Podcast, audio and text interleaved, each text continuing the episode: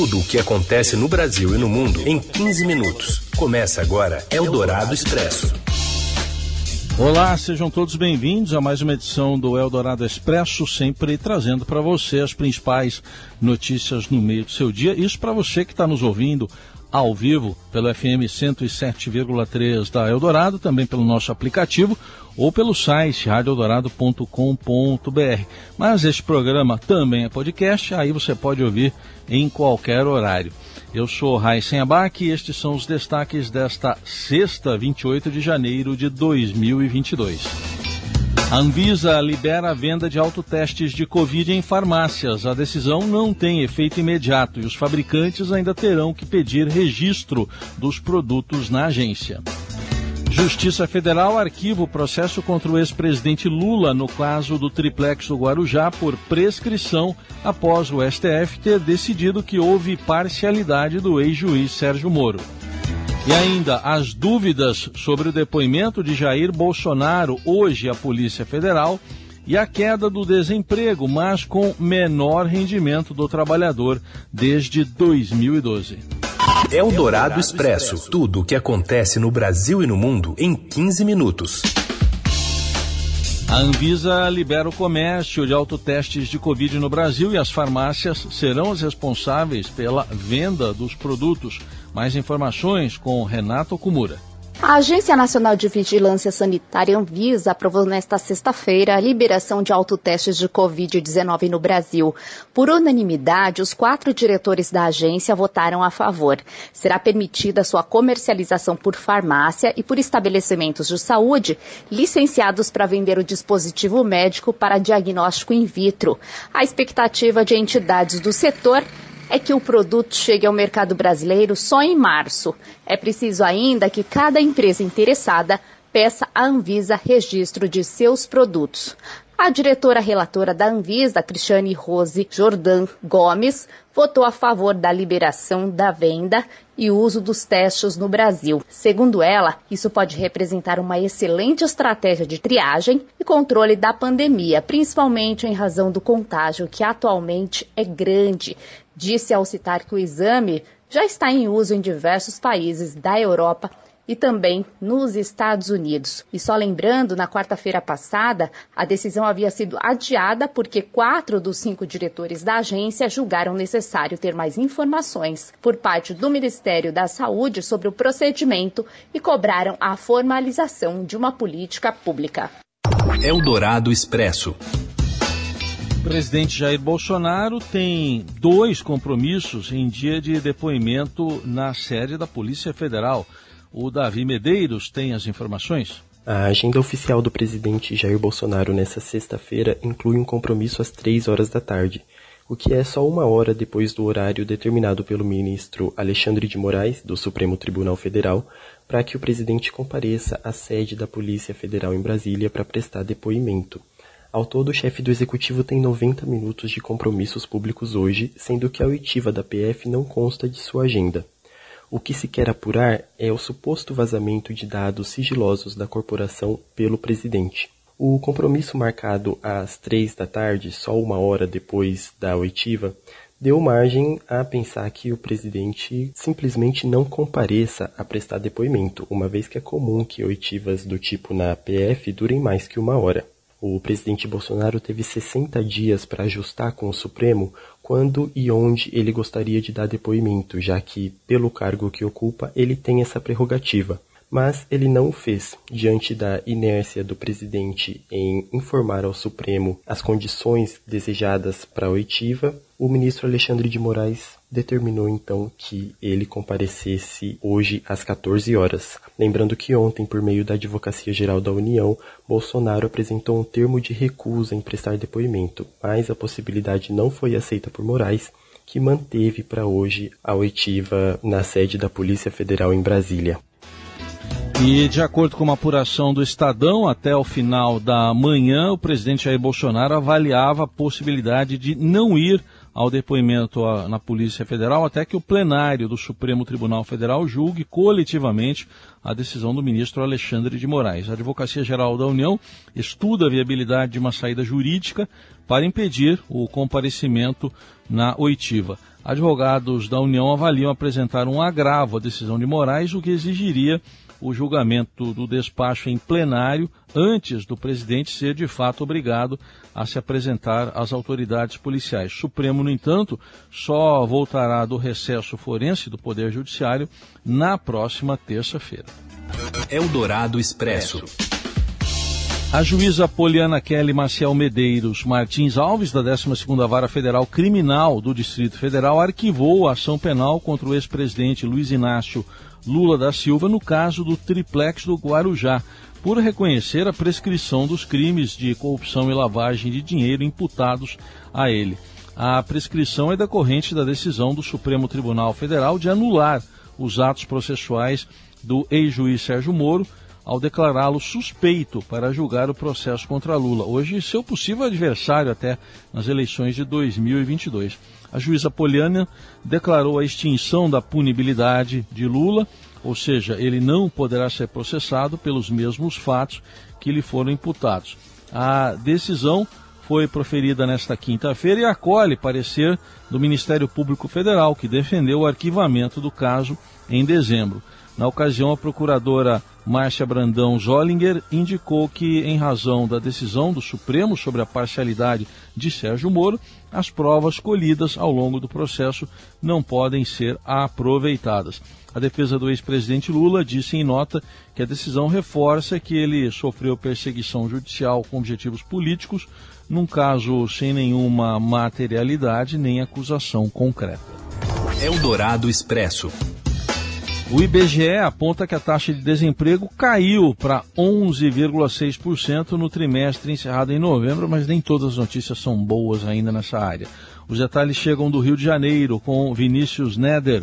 Vinícius, boa tarde. Boa tarde, Heisen. O mercado de trabalho brasileiro gerou 3 milhões 205 mil vagas, incluindo formais e informais, no período de um trimestre, informou o Instituto Brasileiro de Geografia e Estatística, o IBGE, que divulgou a Pesquisa Nacional por Amostra de Domicílios Contínua, a PNAD. Os dados se referem ao trimestre móvel terminado em novembro de 2021. Na comparação com um ano antes, ou seja, em relação ao mesmo trimestre móvel de 2020, foram geradas 8 milhões 357 mil vagas no total. A geração de ocupações, tanto formais quanto informais, ajudou a diminuir o desemprego. A taxa de desemprego ficou em 11,6% no trimestre encerrado em novembro, abaixo dos 13,1% no trimestre móvel anterior. O crescimento da ocupação, antes puxado pelo mercado informal, agora teve maior participação do emprego com carteira assinada. Em um trimestre, das 3 milhões 205 mil vagas criadas,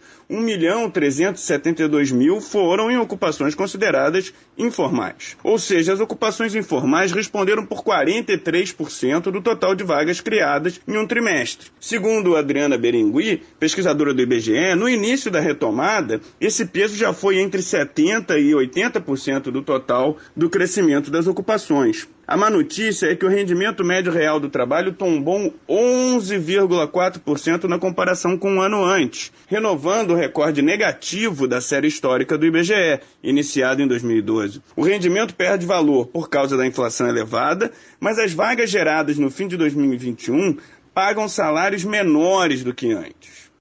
Eldorado Expresso. Após o veto no orçamento deste ano, a verba para as rodovias federais em 2022 é a menor em 10 anos. Mais informações chegam agora com a Amanda Pupo. O órgão responsável por manter e melhorar a qualidade das rodovias federais, o Departamento Nacional de Infraestrutura de Transportes, terá em 2022 o menor orçamento para investimentos em pelo menos 10 anos. A situação foi agravada com a decisão do presidente Jair Bolsonaro de vetar 177 milhões do órgão ao sancionar o orçamento deste ano. Por outro lado, quando sancionou a peça, Bolsonaro blindou bilhões em emendas do orçamento secreto e priorizou os recursos de maior interesse eleitoral de seus aliados. Com essa tesourada no DENIT, o órgão vai ter à disposição 6,2 bilhões para investimentos nesse ano. A diferença é aguda se comparada a 2014, por exemplo, quando o DENIT chegou a ter mais de 10 bilhões para investimentos nas estradas e em outras infraestruturas públicas.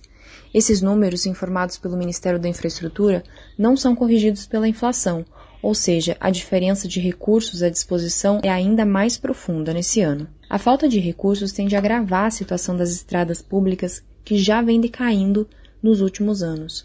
Um estudo da CNT mostrou recentemente que mais de 60% das rodovias têm qualidade insatisfatória. O ministro da Infraestrutura, Tarcísio de Freitas, deve atuar para incrementar esse orçamento durante o ano, mas é difícil que o DENIT tenha à disposição o necessário para deixar as estradas em boas condições seriam necessários pelo menos 8 bilhões anualmente apenas para manter as rodovias administradas pelo governo federal, isso sem contar obras de adequação que são também necessárias. Eldorado Expresso.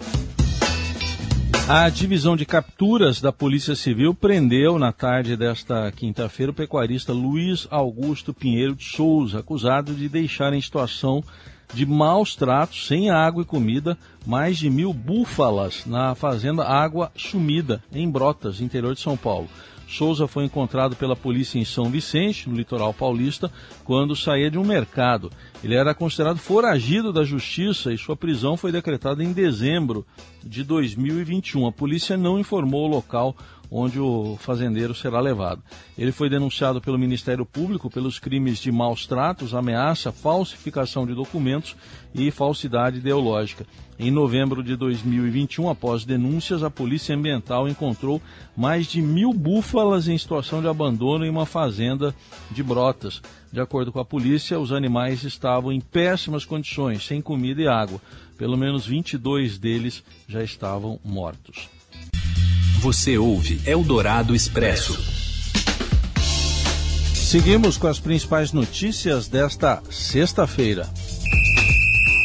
O Flamengo oficializa o Marinho como novo nome no seu ataque. Fala, Robson Morelli. Olá, amigos. Hoje eu quero falar dessa transferência de Marinho do Santos para o Flamengo. O Flamengo anunciou na manhã desta sexta-feira toda a transferência, vai pagar 7 milhões de reais ao Santos, Grêmio e o agente do jogador também tem uma fatia desse bolo todo, cerca de 10%. Marinhos já se apresentou ao time da Gávea, já fez exames médicos, já assinou contrato por duas temporadas, portanto, até o final de 2023 e vai tentar sorte nesse bom time do Flamengo. Não sei se será titular, pode ser reserva, mas tem potencial para cavar o seu espaço no time. Ele ocupa o lugar do Michael, que foi embora para o mundo árabe. O Flamengo trabalha rápido, negocia um jogador, um jogador veloz, um jogador de frente, um jogador que joga pelas pontas, um bom jogador. É a sexta contratação do Flamengo com jogadores do Santos, né? Vale lembrar que Bruno Henrique e Gabigol, só para citar dois, também vieram do time da Vila Belmiro para jogar no Flamengo. Flamengo se monta, Flamengo tenta aí se fortalecer e o Marinho de toda forma não queria jogar mais no Santos, não fez uma temporada legal o ano passado, ficou devendo, mas todo mundo sabe que é um bom jogador que tem potencial, tem 31 anos e pode ajudar demais esse Flamengo na temporada. É isso, gente. Falei, um abraço a todos, valeu. Eldorado Expresso.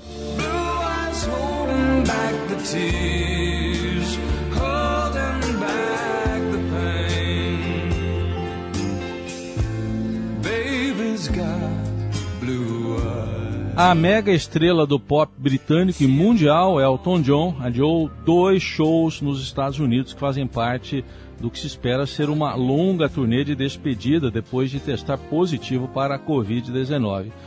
Felizmente estou totalmente vacinado e com dose de reforço e meus sintomas são leves, escreveu o músico Elton John, de 74 anos, em postagem nas redes sociais. Os shows, parte da turnê Farewell Yellow Brick Road, estavam agendados para 25 e 26 de janeiro. Este deve ser o último giro do artista e foi recebido uh, com cancelamentos e adiamentos por conta da pandemia do coronavírus, assim como muitos outros eventos. Elton John também foi submetido recentemente a uma cirurgia no quadril que o obrigou a adiar várias datas.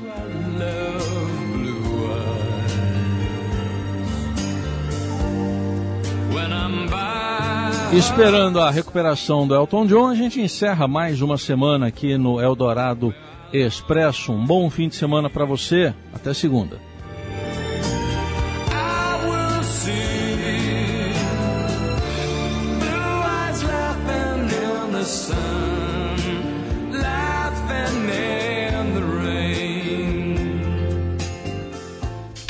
Você ouviu Eldorado Expresso tudo o que acontece no Brasil e no mundo em 15 minutos.